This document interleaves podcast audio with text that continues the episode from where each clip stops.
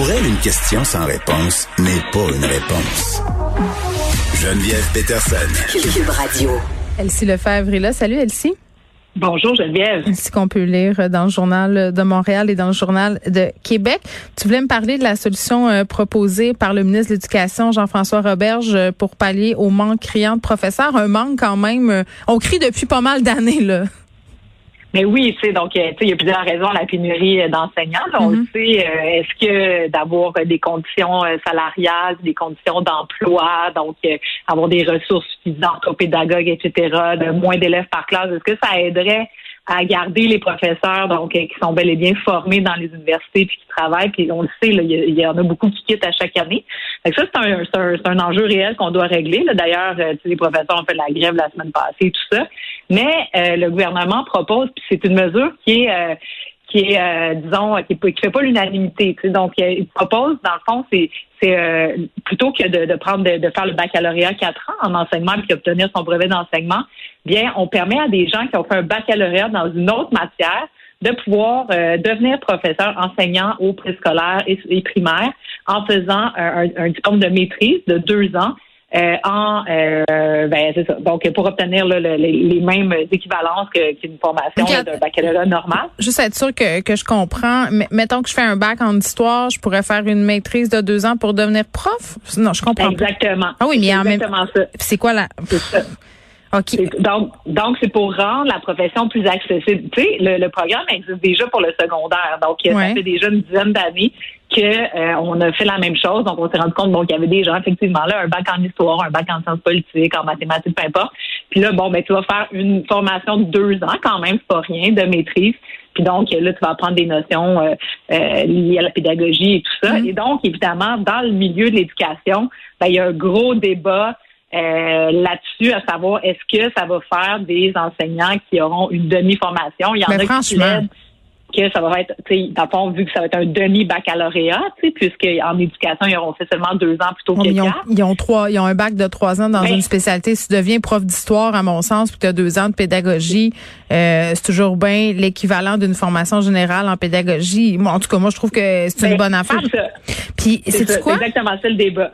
Tu me fais penser. Euh, puis là, je vais, attends, je vais mettre, je vais mettre ma paire de gants. Ça sera pas long. Je suis en train de l'enfiler. ok. Euh, non, mais c'est parce que tu sais, il y a toutes sortes de formations comme ça là euh, à l'université euh, dans le cursus, ce que j'appelle les générales, mettons les sciences humaines. Là, puis là, je vais me dédouaner. Là, moi, j'ai pas, euh, j'ai pas étudié dans un- une formation là où t'as un job au bout. Là, tu sais, j'ai fait un, un bac en sociologie des religions avec une, une mineure en études littéraires. Là. On, on se comprend-tu?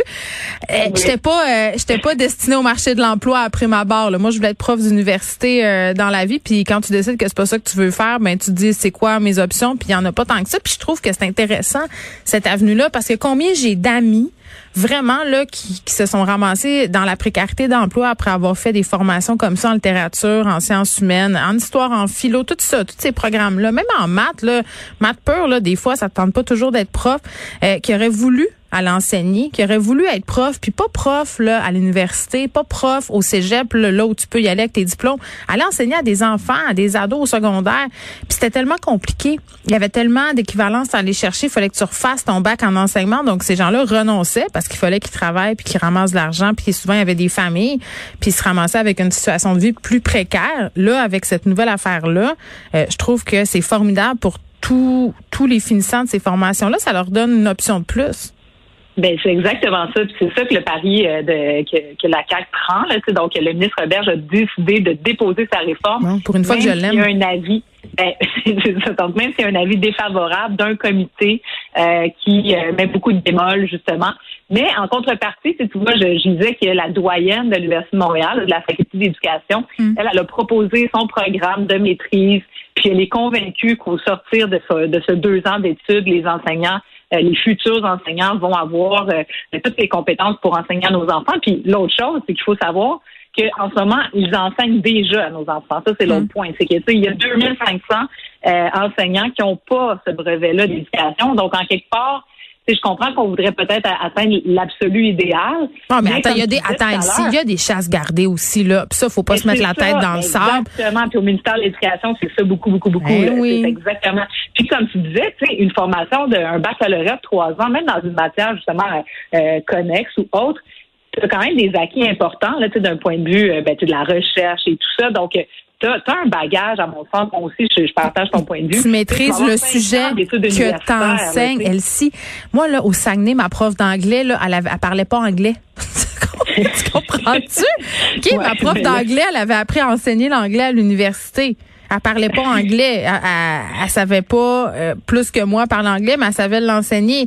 Euh, il y, a des profs qui sont des profs qui se sont ramassés dans des matières avec lesquelles il y avait pas d'affinité, que ça leur tentait pas d'enseigner les maths, qui étaient pas bons en maths. Tu sais, quand un historien qui a une formation qui enseigne l'histoire, je veux dire, oui, ça se peut qu'il y ait ben des gens qui aient suivi la formation d'enseignement qui sont d'excellents profs d'histoire, mais ça, devient des spécialistes avec une licence d'enseignement et moi, je trouve ça formidable. Formidable. Exactement, exactement. D'autant plus qu'ils enseignent déjà parce qu'en ce moment, on leur permet de faire de la suppléance. Exact. ils peuvent avoir des classes complètes. On le sait, il y a vraiment une pénurie.